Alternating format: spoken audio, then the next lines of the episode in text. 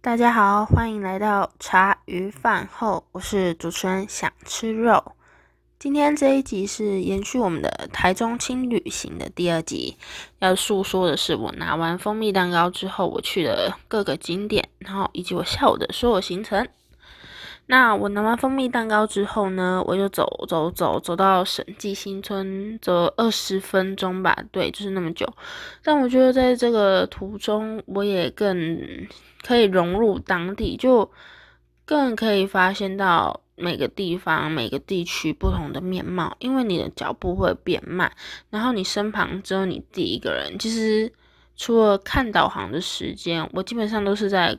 观察路况，就是在看台中市的一些样貌。当然，我是完全没有看出什么东西啊，只是觉得嗯很漂亮。因为我好像有经过一个叫柳川的河还是溪，反正是还蛮美的。我觉得台中这部分的绿化真的做的不错，很美。而且其实有一些人，他们都会就是坐轮椅的啊，或是。老人家或是一些中青中年，他们都会去那边走路，我觉得很惬意耶。当我到达了审计新村的时候，其实我好像有点太早到了，因为好像那时候快三点的时候到吧。其实有很多店家还没开始营业，就是刚正在摆，但是有蛮多都已经营业。然后我本来要想要去那间叫。一间很有名卖泡芙的店，十几块一颗，十几块吗？还是二十几块？我忘记了，反正很便宜，听说很好吃。可是因为我前面是吃太多东西，所以我就没吃。我本来打算就是离开之前想要买一点回去，然后结果我忘记了，对我忘记了。我就是因为我那时候我就神奇新村逛一逛，神奇新村其实也很小，之前就有去过了啦，就是。没什么，就是很像台中的神迹新村。其实我觉得有点偏向小型台北的华山的感觉，因为就是一些文创聚集地。我觉得这。对喜欢文创文青风的朋友们是一个很棒的选择。然后它摊位到六日人一定更多，因为我平日其实没有我上次六日去人那么夸张。所以如果不太喜欢人挤人的朋友们，你们是可以选择平日去的，只是平日东西可能没有到非常多。那想吃肉就是在神地新村，神地新村我觉得有点像正方形的格局，然后就是算一个中型的正方形，然后你每走一个地方就会通到一个地方，所以我跟那时候跟第二市场一样，我走了两三遍吧，就是都都很像，然后我就这样走走走，然后又回到原本的地方，就是一定都会走到，所以我觉得这也是自己旅行的一个小乐趣嘛，毕竟你也不会时时刻刻开导航。那那时候我觉得蛮酷的，是因为它是听说是比较老旧，然后整个都翻新，然后变成一个文创的聚集地。中间我看到就是有人在唱唱歌，就驻唱歌手在唱歌，嗯，很好听诶。而且很多人都坐在那个椅子上听他唱歌，然后录那个 IG 现实动态。所以我觉得，就因为平常我们的步调真的是很快，我觉得其实有时候找一个地方可以让自己比较放松一点，让自己步调慢慢的，就是慢慢的、慢慢的变慢，那之后再去适应这个事件给我们的压力，我觉得是一个很棒的东西。就是我们可以做好，我们这个当下是要快是慢，那等到我们。过了这个情形之后，我们再调试到另外一个快或慢。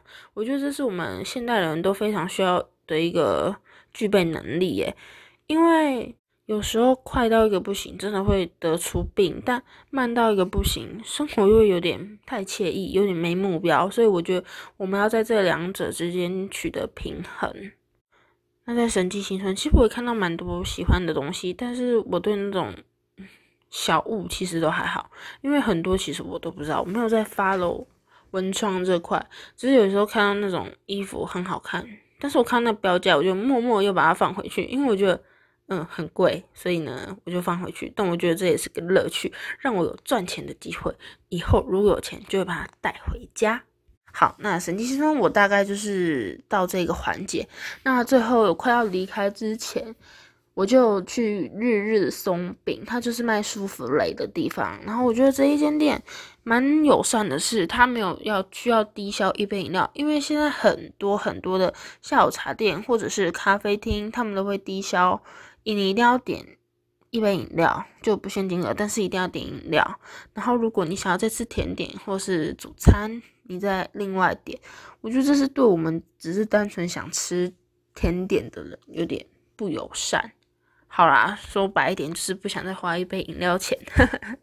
日日松饼，它是在 IG 打卡上也是蛮多的哦，就是很多网美会去吃。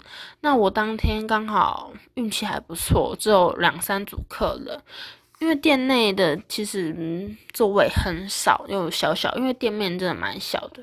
可是他的店员非常的热情哦，我觉得台中人真的很棒。因为之后我还问店员说：“请问厕所要去哪里？”他也是很细心的帮我指路，所以非常谢谢那位店员。好，那就跟你们说一下，我当天我点了什么。我就是只有点一个舒芙蕾，然后一百二，我吃的是覆盆子口味的。我是觉得舒芙蕾，当那时候一入口，因为我吃原味，一第一口先吃原味，我觉得嗯就是一般舒芙蕾。但是呢，我之后配到那个覆盆子。覆盆子、覆盆美的酱，我惊艳到诶，因为它是真的好像没有再另外加糖，就是非常新鲜、非常新鲜的莓果味。我觉得这一点是超级加分，因为很多外面你去点的舒芙蕾，它本身舒芙蕾本体已经咸，没不比已经很甜了，可是它的酱料又会用很甜，就让你觉得很腻。可是我吃那个不会，反而会让我觉得其实。覆盆子它的酸有出来，我觉得这超棒，就它酸很多，然后也吃到莓果的果粒，那再加上它上面有一点点点缀的那个鲜奶油，我本来以为是冰淇淋，可是我想说冰淇淋应该不会那么小球吧？对，然后是鲜奶油，它鲜奶油让我超级爱。我们外面去吃甜点店的鲜奶油，其实我觉得很少会做到它那一种，因为我觉得很多都是那种。画蛇添足诶，但我觉得日日松饼的鲜奶油是真的画龙点睛诶，我觉得真的就是两者的差别，尤其它一百二而已，超便宜。然后我其实那时候很饱，但是我吃很快，我就解决，大概五五到十分钟我就把那一盘解决掉了，甚至还嫌它鲜奶油给的太少，还是我自己食量的问题，对。我觉得审计新村真的是对，因为我觉得我们现在台湾目前对文创这方面其实没有投入太多心思去，因为文文创这个东西就是文创嘛，文化创意，它这个东西其实我觉得在台湾非常的不友善，就是它的市场非常小。那如果有些做到比较大品牌的文创，又很容易，可能本来是他自己的。他自己的理念，可是因为有品牌赞助或是加入他们，他们变得不能完全做自己，反而需要跟一些品牌做妥协。所以我认为，如果台湾可以再多给这些文化创作者他们一些资源，我觉得是一个很好的选择。那我觉得台湾在。艺术性方面，这方面我觉得其实也真的有很多不足的地方，就是跟国外相比啦。但台湾也是有些很好很好的地方，可是我觉得美术这块，我真的觉得我们的，我这样讲不是 diss 谁哦，是 diss 我，我觉得我自己啊，就是我觉得我们台湾人的就是艺术细胞，也不是细胞，是说我们的艺术涵养其实都比国外低很多，这是我自己延伸，我自己认为。像是我真的自己买门票去看的那种展览，我手指头真的数得出来哦，就真的很少。即使每次都很多人在华山呐，又或者中正纪念堂会办展览，或是台北市立美术馆会办展览，但是我也不一定会去。虽然有时候都会为期为期两到三个月，但是我真的不会去。所以我觉得台湾是需要去推广。推广再推广，除非你是本身就就读这种科系，或是你本身就喜欢这种艺术类型的展览，你才会特别去看。不然，我觉得台湾其实真的很少人会花钱去看。还是我住比较乡下，所以都市的人很常会去那种国家两院厅，甚至是台中歌剧院那种真正入场去看的。我觉得是特定人士，但这是我认为，说不定很多人也是对这方面有兴趣。但我本人就我身旁的朋友，其实很少会去这些地方。诶，一个回神，我好像。聊太超过我旅行的东西了，所以我打算呢再把这这个做成一集，不然我我要秉持我频道的精神，我一集不超过十五分钟，所以呢，我今天这一集就先在这边画下一个句点。那我这个的主题是。